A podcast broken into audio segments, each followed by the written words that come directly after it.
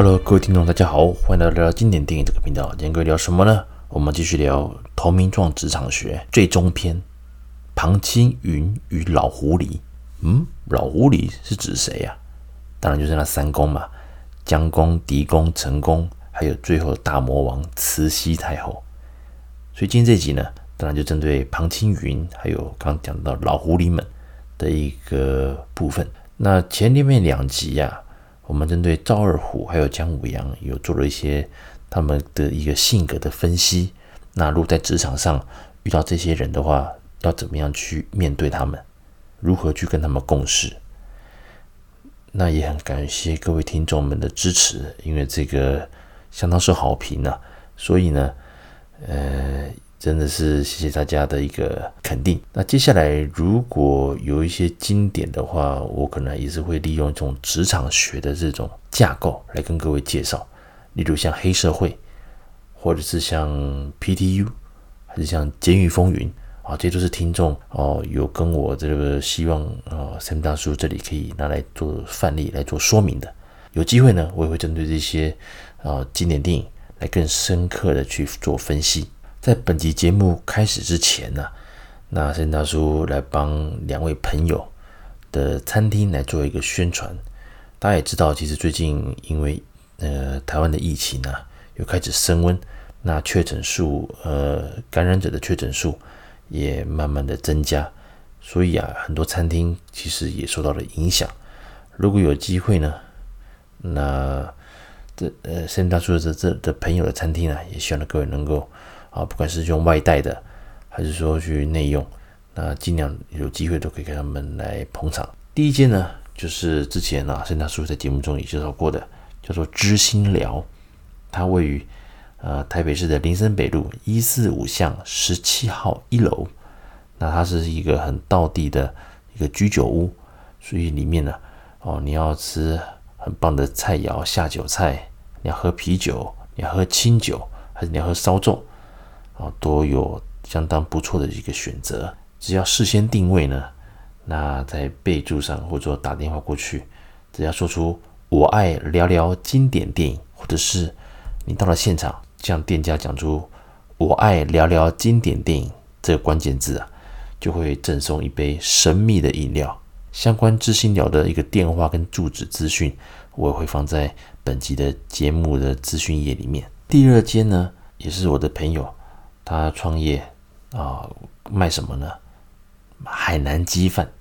这家店店名叫做龙一海南鸡，它的地址在台北市的南京东路五段二五零巷五之一号，二五零巷五之一号。那靠近东兴路附近，那里啊，上班族很多。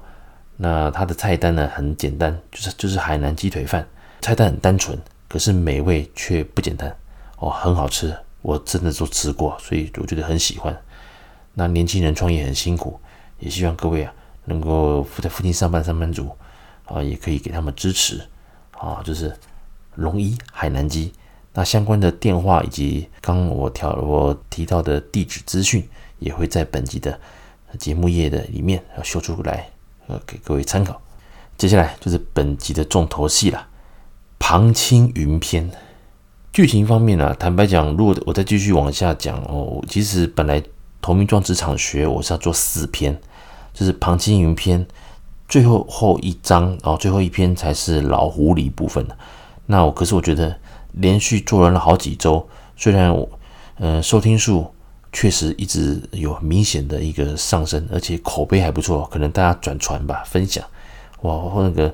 这几天呢、啊，我过了已经像赵二虎到现在已经过了快两个礼拜，哇，那个每天的收听数忽然都暴增，我也蛮意外的，所以感谢各位听众的一个分享跟支持。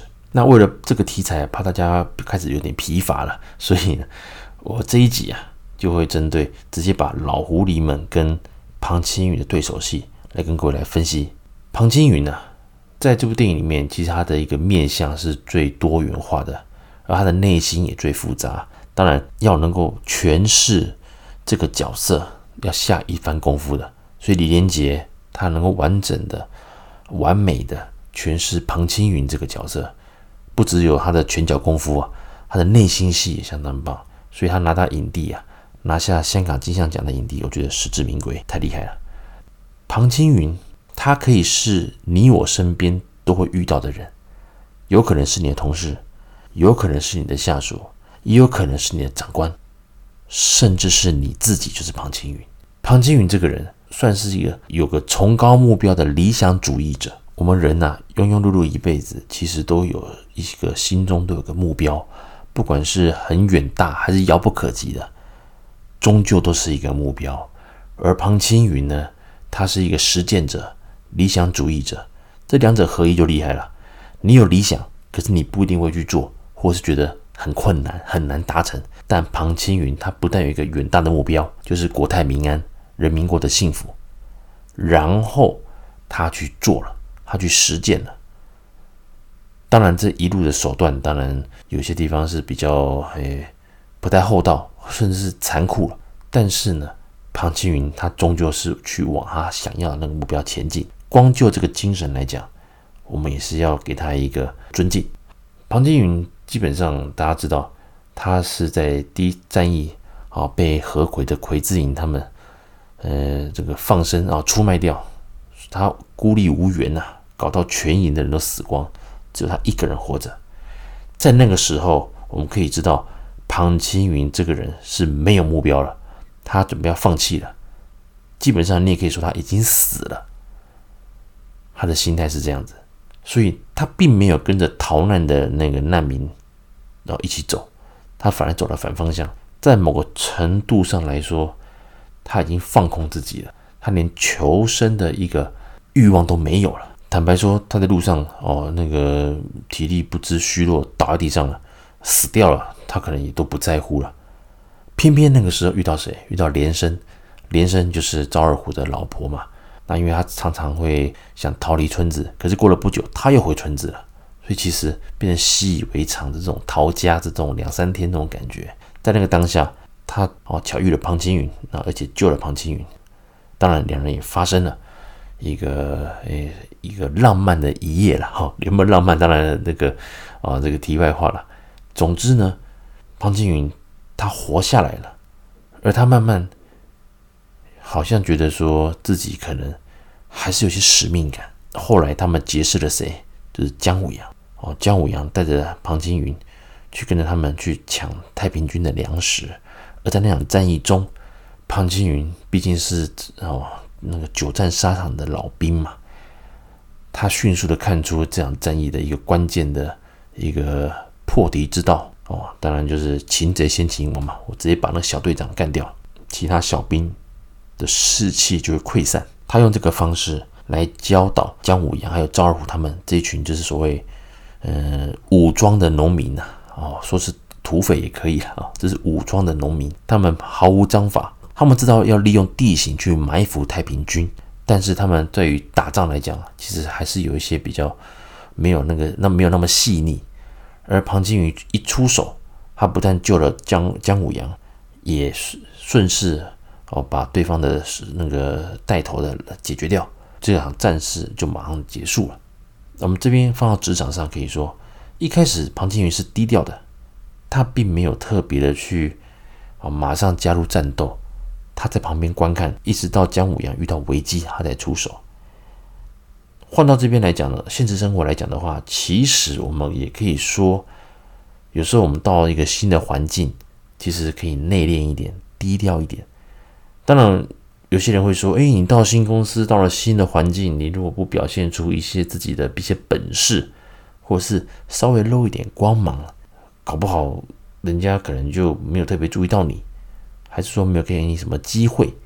当然这个是见仁见智了。可是我跟各位讲，以我个人经验啊，你初到一个新环境、一个新公司、新的领域，除非一开始对方就赋予你一个很呃重大的任务，你可能一来就是要当 leader 去组织一个 team 去完成一个 project。如果不是这样子的话，你一进公司，其实你可以先低调，先观察。每间公司也许有些派系。优秀他小团体，那先把它弄清楚的话，你再去慢慢的去表达你的一些想法，或者是你的一些本事，或许会比较能够顺利的上轨道。那这是我的一个经验呐。而庞青云呢，确实在这一段他有保持这个低调，而最后关头才出手。这一出手，哇，马上笼络到谁？姜武阳。哇，姜武阳觉得哇，这个我不认识你，可是你不但身手好，你的一个打仗的一个逻辑啊也很棒啊！擒贼先擒王，一击必杀，马上就把敌人的士气给击溃了。在这个方面，黄金云他做得非常完美。同时呢，他也当然除了姜武阳的心之外，其他那些村民可能对他的印象也不错了。当然，他们去打劫太平军抢到的粮草，最终还是被哦清军拿走了。那当然，村民就很闷嘛，不但这样子，又要饿肚子了，怎么办呢？这个时候，庞青云他发现，诶，这群人其实都还算单纯，而且他们是处于这种只要你不出去抢，你根本不可能吃饱的这个状态。但他们也有体力，也有人才，如果调教一下，是能打仗的。那打仗可以干嘛呢？我是正规军，我有军饷，我也可以出人头地。光耀门楣，光宗耀祖，诶，好像也不错。他马上说：“来，你们被清军羞辱成这样，跟着我，我们去投军当兵，好好的帮我们的村庄，帮我们的乡亲父老争一口气，大家也能够吃饱。”讲到这边呢，当然会有人就说：“诶，怎么那么快？哇，这是怎么样？诶，那个你以前就是这是清军的，嗯，你这样子哦，马上就叫我们去当兵，你是什么目的？我不相信你，确实。”有这一种声音出现嘛？而那个时候，姜武阳提出了一个啊关键的一个条件，让原本犹豫的赵二虎也答应了。基本上，赵二虎只要一答应，其他村民就是跟着大哥走嘛。啊，因为赵二虎毕竟是他们村里的大哥，那就是投名状。姜武阳他上一集有听到的朋友就知道嘛，他是个理想主义者，他认为只要纳投名状，每个人哦杀一个陌生的人，就背上了一条命嘛。这个就是投名状的一个。具体的一个中心的一个精神，姜武阳认为，只要大家纳了投名状，我们就是大家都是兄弟，就结拜了，我们就会奉行投名状的所有的信条。但是对庞青云来说，投名状对他来讲只是一个入场券。什么入场券呢？我需要你们，我需要赵二虎，我需要你啊，姜武阳。可是今天我如果我犹豫了，我不签这个投，我不纳这个投名状，好像你们就不会理我，对不对？我不敢说什么，你们不会相信我。反正一定要我杀一个人，纳投名状。好啊，那就杀吧。至于你说什么兄弟乱我兄弟者，什么什么什么，以后再说吧。反正我就是要希望你们先跟我去当兵嘛，跟我一起去干嘛？平定天下，国泰民安嘛，对不对？放到现在的职场，其实有时候有些承诺，特别是谈判的时候，一些承诺啊，也许你会说啊，这个问题哈。我好，我个人我觉得是不错的。那我先答应你们。那之后呢？啊，你们先回去啊，我们先这个问题先这样子好不好？那我们之后再谈。哦，这种安抚对方、这种谈判的情况之下，有时候往往你先答应对方的一些要求，之后再瞧，之后再调整，这是一个手段之一，但也不能常用啊。而庞青云他看清楚，就是说这些人他们认为投名状是一个。呃，取得三方、双方、三方，甚至四方共识，所有人共识的一个方法。所以，庞青云认为，反正我就先答应。哦，投名状这东西，其实你违规了，要要干嘛干嘛，其实呃之后再说吧。总之，为了先让大家安抚大家，我是可以信赖的，我是你们的兄弟，那我就纳投名状。而庞青云就是这种心态。好，纳投名状之后呢，就开始准备当兵了。找谁呢？哇，老狐狸们的第一第一幕出现了，就是由顾宝明所饰演的狄公啊，这些是陈功还有江公，他们呢、基本上就是掌管啊，只是讨伐太平军的主要军力，还有调动人马啦、粮草的一个关键的人物。而庞青云当然就继续找他们了。之前的一个战败，也只有庞青云一个人活下来，当然被洗脸嘛。这个时候我们会看出来。庞青云，他为了能够，与其说他想朝向他的理想的一个哦国泰民安那个大目标来讲，他现阶段要什么？要别人肯定他，懂我意思吗？我几个月前哦被被弄那么惨，我几乎是一个我是个那个残兵败将，我的我的兄弟都死光了，坦白讲，我也是从死人堆爬出来的，因为我装死啊，我装死我才活下来的。但这句话不能讲嘛，然 后这个他只对连生讲了这个话而已。OK，基本上他去面对这些人，他要求是什么？我是有一个足够的信念，这个这场仗你交给我打，而且我不会让你失望。只要你再 support 我一点资源，我一定能赢。这个时候的庞青云，其实他是心中的盘算是什么？我先虚虚张我的声势，反正我手下虽然人不多，但只要你再给我点资源。我就有机会赢。他用这个方式去跟他的主管啊，就是这地公、将公、陈公们这样子去做一个说明，也确实了啊，成功被说服了。而当时他也知道，成功他需要一个，他也需要肯定。他在这三公里面，他的地位虽然仅次于狄公，但是他的军力、他的人马，还有他的可能在战争上的一个呃战绩没有那么漂亮，不像江公的魁字营这么漂亮。所以，他决定出一千五百人去把他帮忙庞青云。话虽如此，但身为老狐狸呀、他也只是叫他下面的人哈啊陆大山他们，哎，旁边看就好，旁边看就好。这个这是我的家底啊，打完就没有了，打完我就是在朝廷没分量了。虽然他觉得他可他蛮欣赏庞青云，但他也不敢贸然的把所有资源全部压他身上。而换句话说，庞青云，他除了自己的弟兄全压上去之外，当时他确实是把他们当做兄弟，觉得这是大家同舟共济。这种心态，这种坚强的一个精神啊，确实也是需要我们这些一般，然后这些上班族需要学习的。总之呢，庞青云凭借他的一个说服力，还有他的散发出来的一个决心呢，也拿到了一个人马，准备打舒城了。而这一仗当然就是让整个庞青云。一举翻身的重要战役嘛，所以这边我们看到庞青云，他为了完成目标，他坚毅的一个强大的一个身心一个身心呢，我们可以感受到。但是从那个时候，我们就可以知道，他为了完成目标，他是可以去弃弃子。这个心态其实到最后，他自己也是被转换的角色，他也是被弃的一个之一，这是个轮回啊。OK，那我们之后再讨论。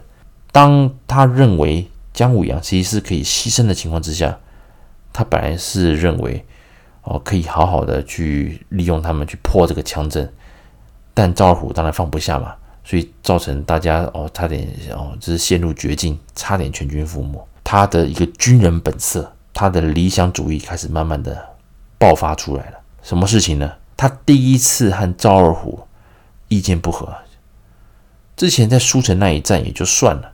但真正两人会有一些对立的情况之下，就是在他要整顿军纪的时候，因为其实他们大家都知道啊，我们打进去的，先让我们这些兵啊，那个呃奸淫呃呃，应该说 奸淫掳掠都来了啊，抢夺这个城，先洗他们一番啊，反正是你答应我们的，我们冒着生命打进来，帮你把打太平军这个城就先交给我们，啊，就先让我们掠夺一番。啊，当然，奸淫民女什么的啊，这个难免会发生嘛。不教而杀是一个很极端的手法。一般来讲，我们在公司还在军中啊，一定会先宣导犯错的人，maybe 给他一两次机会，再犯错，我们当然就会给他们处罚。但庞青云他选的是最极端方式，我什么都不讲，你一犯错，你不合我的意，我直接处理你。这个在公司来讲的话，当然是比较极端呐，甚至会造成啊部下的反弹。但这一招，如果你是用在军中，还是你是一个比较一个严谨的组织来讲的话，比较不太会有所谓的以下犯上的状况之下，这是一个比较极端但非常有效的方法啊！不教而杀。所以庞青云当他决定就是将哦赵二虎的同乡的两个小伙子，因为他们才刚刚哦奸奸淫完民女才走出来，还跟庞青云打招呼：“哎，大哥，哎。”打个招呼，哇，这个本来没事啊，你一打招呼啊，庞青云马上，嘿，好，哇，你有人送上门了，来，啊，我要整顿军纪，你们这两个不行，杀！哎，你都没有宣导就要杀我的人，怎么可以这样子呢？赵二虎跳出来了，这是他们兄弟第一次这样子很明显的对立，但是姜武阳选择了挺大哥，因为他懂，他知道大哥要的什么，为了完成一个目标，我要整顿军纪，我必须要做这个动作。今天如果庞青云因为赵二虎的求情而变成说好，那既然这样，那就下次不能再犯喽。他如果这样做，其实也不是不可以哦。今天在职场上，比如说这件事情好，因为我之前没有宣导过，下次再犯我就要记你们小过喽，记你们大过了，要处分哦，扣你们奖金哦。如果这样做的话，其实也许多数人会接受，但是呢，我个人认为，其实庞青云在心中啊，与其说儒家精神，其实我觉得他比较有一带有一种法家精神哦。法家大家知道，法家就是严刑律律法。有条文、有律法，还是有命令的情况之下，我就要执行。而庞青云他以不教而杀这种，就是马上树立自己的威严，所以之后就没有人敢去欺负百姓了。虽然他讲了一个故事，就说穷人没有理由就会被欺负，这是他最不想看到的。而这句话说给谁听？姜武阳，姜武阳相信了，所以姜武阳挺大哥，他也甚至自己出手把那两个。同乡的小兄弟也杀掉了，这是他们第一次的一个哦，他跟赵二虎的一个对立。就带兵这件事情来讲的话，我们不要说后面他的黑化，他整个人可能黑化掉了，连自己兄弟都可以杀。但是我们从这边可以看到，庞青云是个有系统，他是很适合带兵的一个中阶主管，至少当到中阶主管是没有问题的。那我们继续往下打苏州。这个也是整部电影的一个大转折了，也就是赵二虎彻底的和庞青云翻脸的一个关键。苏州屡攻不下，没有粮食了，基本上打苏州，其实庞青云算是没有特别的跟上头报告，就直接干了。所以当他回去找三公要求粮食来帮忙的时候，我的兵可以战死，但不可以饿死。但是狄公啊，由过我所饰演的狄公，就是说，我们不知道苏州有打仗啊，你你来跟我要粮食干嘛？这句话就是有一点迂回的去怪罪庞青云。哎，你带兵去打苏州，你不也不跟我们照会一声，对不对？听过我前两集的听众听众就知道，其实这些人就为了靠打仗来赚钱嘛。啊，苏州哇，当然也是一个哦那个肥羊啊。对不对？接下来还有什么？南京啊，这些都是我们再打下来，哇，掠夺一番，我们都削爆了，对不对？这些军阀，其基本上，其实这些部队啊，在到他们的一个军事实力很强的情况之下，也都成为这种小军阀了，对不对？虽然说啊，是皇帝呀、还有个皇帝在在遥远的北京，但是呢，地方上的事由他们这些军阀说了算，所以要节制这些像庞青云他们这种。刚刚哦窜出头的，哎，你踩到我的线哦！哦，你你你你占到我既得利益者的一个好处的时候呢，我就好好修理你。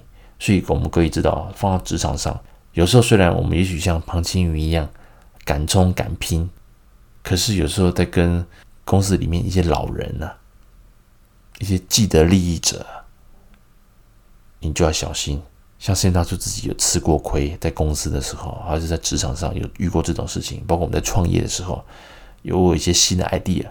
但是，你如果遇到既得利益者的一个呃关心还是阻挠的时候，你就会开始 哦吃这些闷亏啊，心灰意冷了。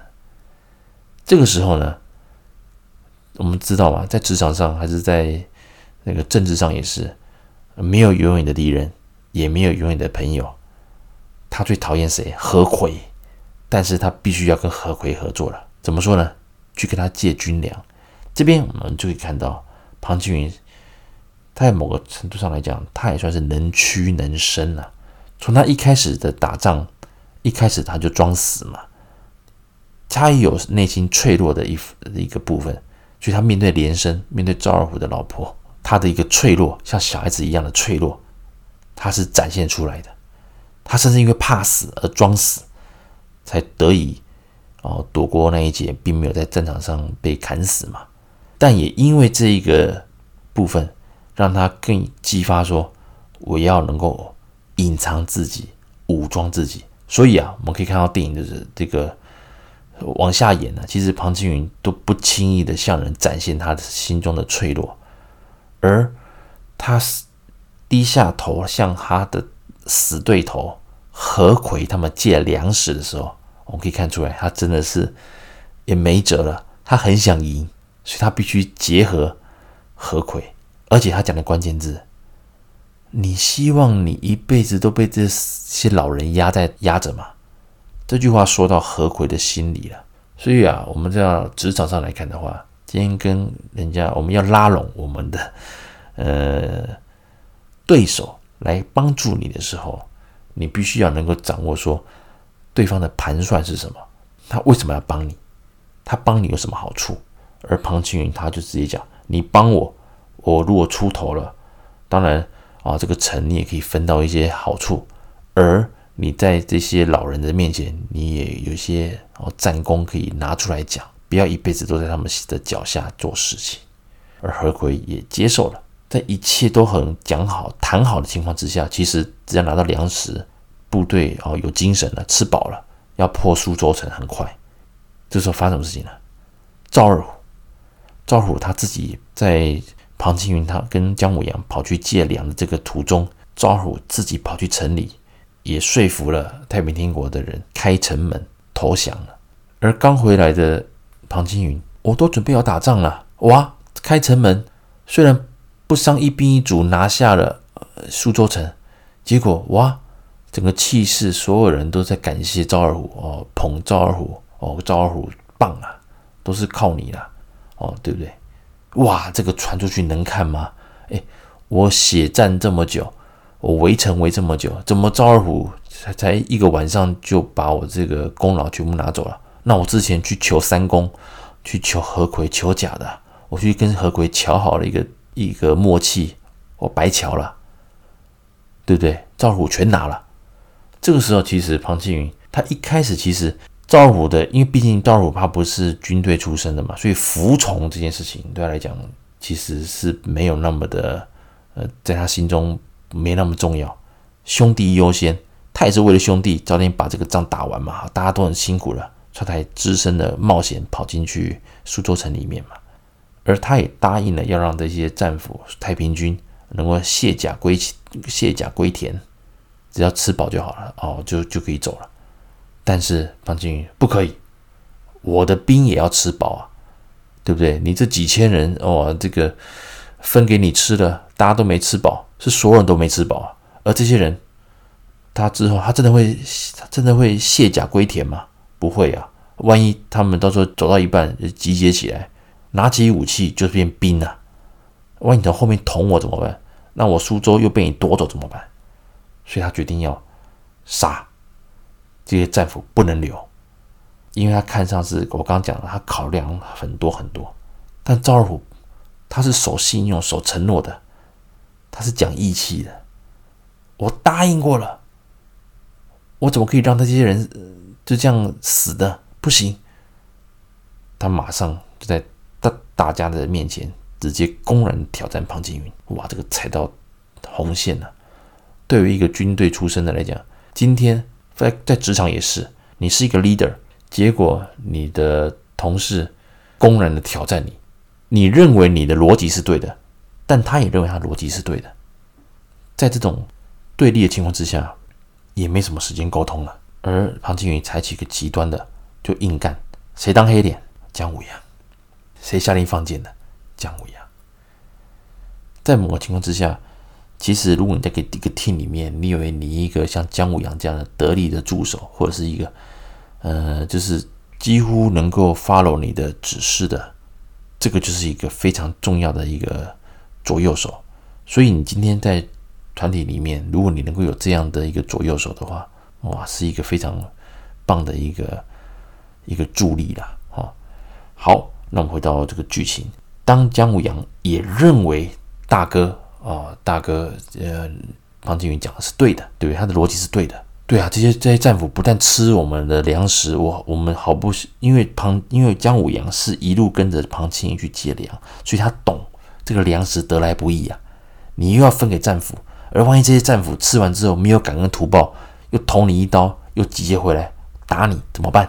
所以他也认为大哥是对的。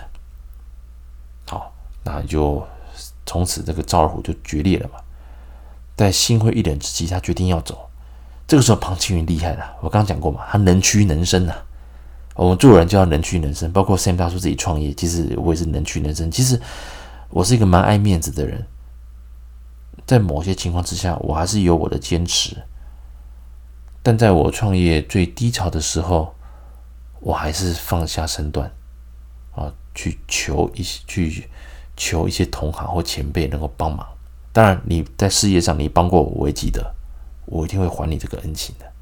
啊，这边也谢谢各位，谢谢蛮多啊，呃，有一路我在创业有帮助过我的朋友啊，这个字我都放在心中，谢谢大家。有机会我真的会要一个一个去能够报答啊，也感谢各位听众的支持嘛。所以也让啊，其实这个频道就是这样，我会讲一些老电影的好玩的东西，那我会讲职场学啊，慢慢慢慢把这些经验放在我们这个人生里面。其实电影就是一个人生的缩写。一个浓缩的一个部分，编剧他在编这些故事，导演在导这些故事，演员在演这些故事的时候，都有他们的一个人生的一个历练，所以我才讲电影就这个魅力，越老越越有感觉，真的，像《投名状》也是嘛，你年轻时候看，跟你四五十岁再看，感受完全不一样。你以前你会觉得庞青云怎么这样子，还是赵二虎有义气，但你发现不对啊。庞青云其实他想的更多更远，是赵二虎没有碰到那个状况，他的逻辑是搭不起来。但两人磁场不合，逻辑不同，当然就会有摩擦了。OK，这是电影要教导我们的一些事情。当然，赵二虎就吵着要离开嘛，而庞青云我能屈能伸的性格又出现了。他知道，虽然姜武阳很好用，但赵二虎更好用，至少在打仗或带人这个部分。多少人听他的话，听赵二虎的话，对不对？比起姜武阳，赵二虎的影响力更大，所以他必须稳住他，至少要打完南京，平定完太平天国再说嘛。好，所以他求他，而赵二虎也答应了。接下来就是兄弟们的最严重的一次摩擦，就就再也没有交集了，甚至也让之后庞青云对他动了杀心的一个关键，就是他们破了南京。要发军饷，这是大事情嘛？军队里面来讲的话，人人力的调动、粮食的调度，还有所谓的军饷，这个也是非常重要的。但段二虎在没有知会庞青云情况之下，他擅自来帮所有的，包括阵亡弟兄，帮他们来发这个军饷。但是庞青云他有跟何魁有达成过一些共识，也就是说，抢到这些钱。缴获的这些战利品是有一部分是要交给何魁，甚至是江公。哇，这一下去怎么办呢？这个赵虎也够厉害了，直接讲叫大家谢谢庞青云，军队只有一个石头啊，对不对？他强调这个，而且把这个球又丢还给了庞青云，变成庞青云啊，哇，你都这样讲了，我能不答应吗？我能不把这个钱分完吗？好，大家记住我这一套最后一段了。当庞青云他破了太平天国，收复南京，占了大功，成功当然 promote 他嘛，送他去见慈禧太后，而且他也即将去接任两江总督。而庞青云聪明一世啊，就糊涂一时啊，他竟然干了一样的错。赵二虎他擅自的去发军饷，当然把这个就说啊，我们谢谢大哥了哦，这个等于就是让大家认为说是因为大哥。的关系，大家才有这一个哦，就是这么好的福利啦哦，而且连死去弟兄都有啊！谢谢大哥，谢谢大哥，谢谢大哥。所以在这个情况之下，庞青云能不答应吗？好，就他竟然还换个立场，他竟然在慈禧太后接见他的情况之下，也肯定他的情况之下，他得寸进尺了。他就对慈禧太后就是，哎，我臣还有。一事能够希望太后能够答应啊，就是能够免除他接下来要接任这个两江总督啊，要免除这个税赋啊！哇，不要说一年、两年、三年了，那个税赋要能够免减免，这是大事情啊！你今天在公，今天在这个公开场合啊，就要我马上答应了。我如果不答应呢，大家就说哇，这个慈禧太后这个。哇不体恤那个人民呐、啊。哦，那我答应了怎么办？我不答应，就是你说我不体恤你，我答应了，哇，我的国库又要空虚一阵子了，对不对？大家也知道，慈禧太后其实清朝的一个晚期跟清朝末年呢、基本上，呃，财务上是一个非常财政很吃紧的、啊，贪污是一回事嘛。那还有像慈禧太后，她比较啊，不不，比如说她她后来甚至挪用了北洋舰队的钱去去修她的那些颐和园呢，啊，无微不为。所以军队是很需要，呃，国家是很需要钱的。啊、国家是国库是空虚的，特别是你又打了这么多年的太平天国的，其实国虚是国库是空虚的。结果你一个庞青云哦，我想我提拔你，你都还没去上任，你就跟我说啊，你你要为人民争取哇！到时候他传出去，我答应了，可是大家会说是因为庞青云提的这个案子，那慈禧太后也答应了，大家感谢谁？感谢你庞青云嘛。对不对？你不给我面子啊，我能不答应吗？好，我们把这个立场又跳回去给赵二虎。赵二虎他也是直接就发了这些东西，那他也把球丢给了庞青云，变成庞青云一样啊，嗯，骑虎难下。对，你赵二虎自己干这些事情，你现在把这个就变成说是呃，我我体恤啊这些弟兄们，我这样干的，哇，你陷我于不义吗？所以换句话说，庞青云在这个不爽的情况之下。但是换个立场，他也让慈禧太后有点哦下不了台，他只能答应嘛。哦，好啊，你要免税赋，那就免吧。嘿嘿嘿，哦，这个嘿嘿是嘿嘿嘿是我掐的哦，因为从后面的一个对话，特别是狄公跟陈公，他们有试着去拉拢庞青云，特别是最后的那个老狐狸呀、啊，慈禧太后，他又讲，他说你还年轻，我们君臣关系还要维持很久。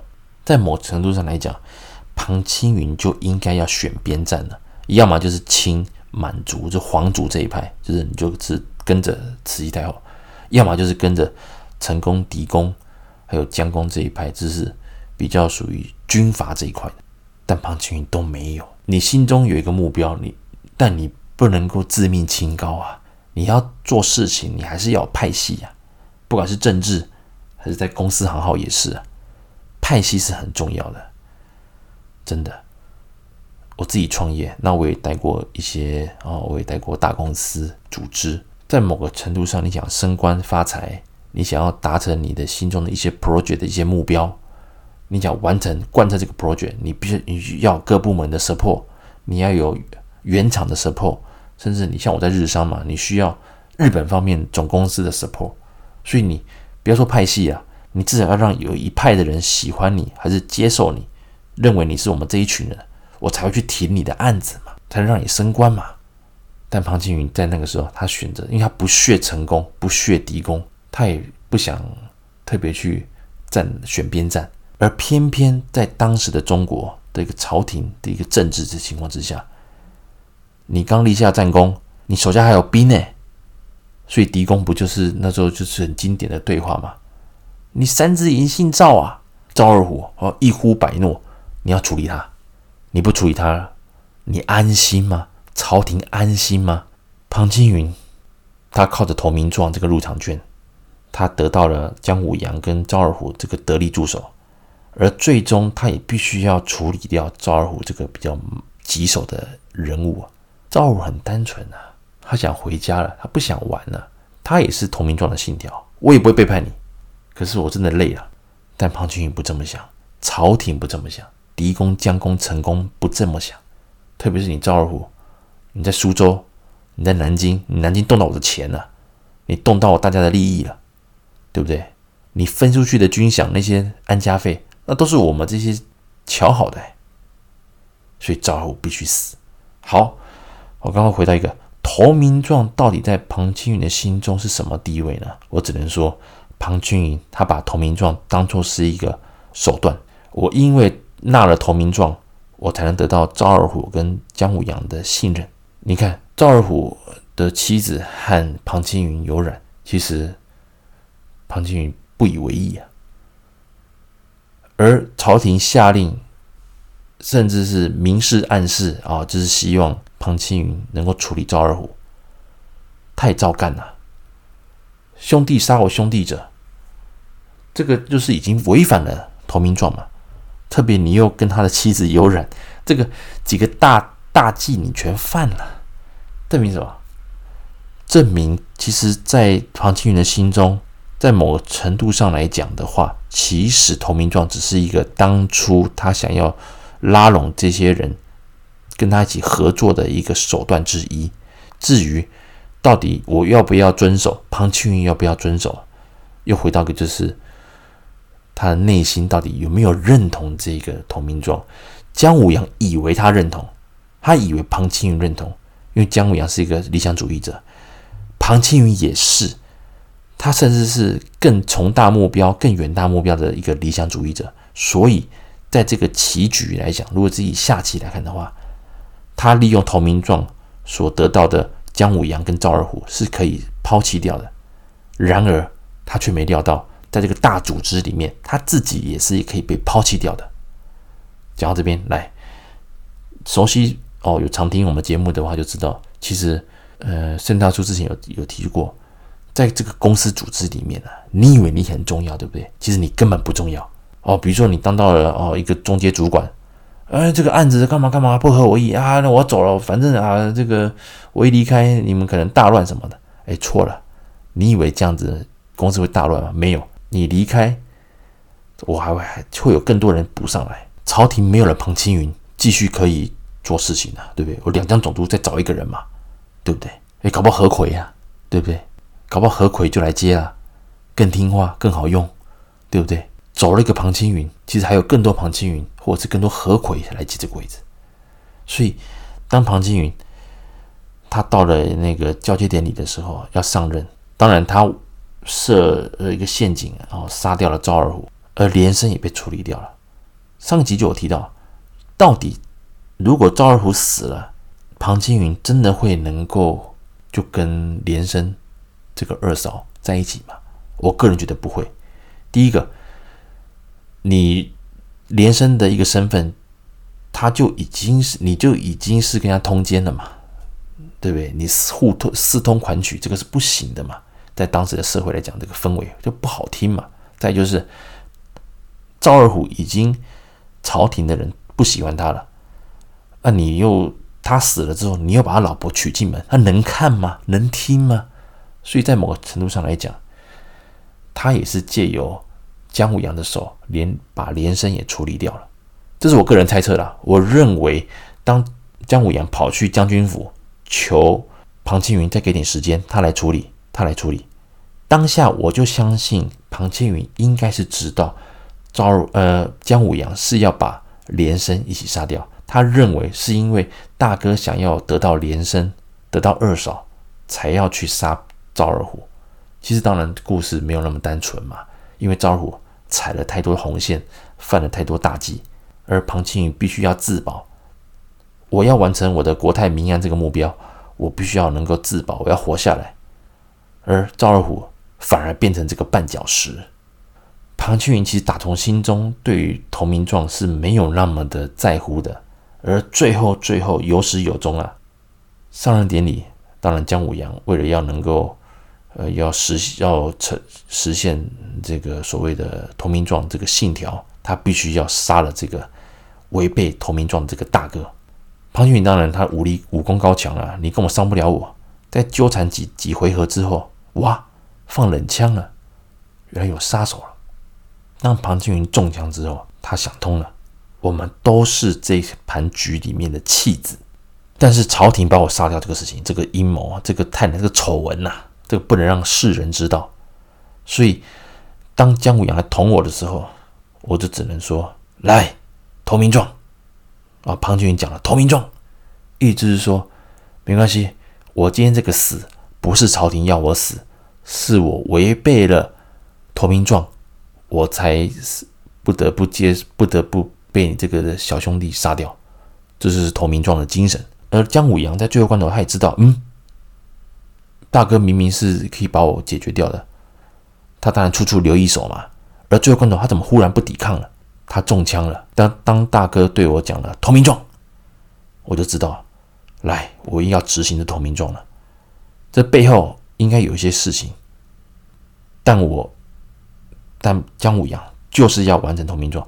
对他来讲，按照按照投名状的精神，把这个背叛投名状的大哥庞青云杀掉，就功德圆满了。所以投名状就在这个情况之下，竟然被完美的实现了。姜武阳实现了投名状，杀死了违背投名状的庞青云。这是个蛮讽刺的一个结局啊！对我来讲，而庞青云他一路走来，在职场上他被击倒了，他又爬起来了。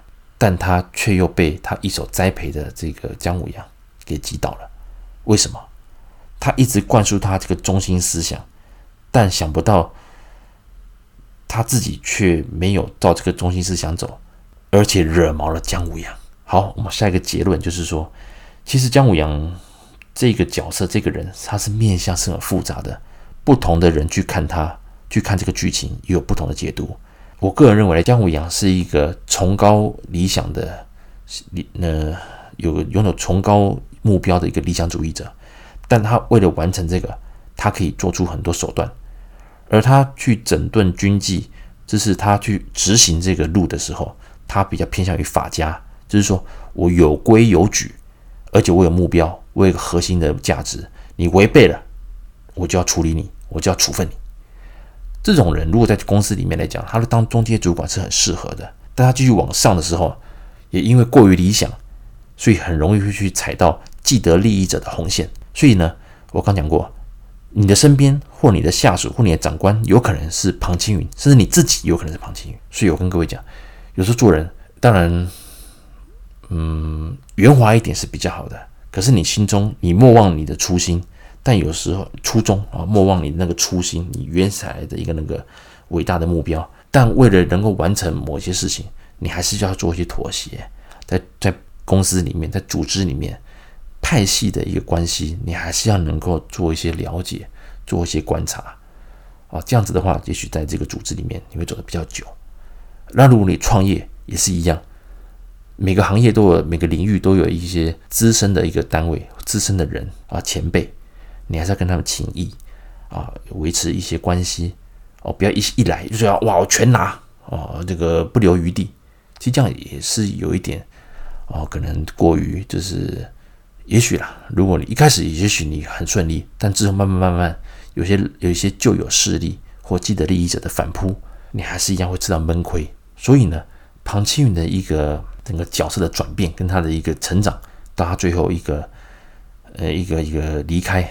其实都很值得我们在职场上，还是在我们人生的一个很多抉择上，还有逻辑是可以参考。以上呢，就是我们针对投名状职场学的三个系列，这三兄弟哦，赵二虎、姜武阳，最后的庞青云，以及我刚刚讲的还有那些老狐狸们，大家可以把它哦拿出来，我们三集再重新的再听几次，就会有不同的一些想法。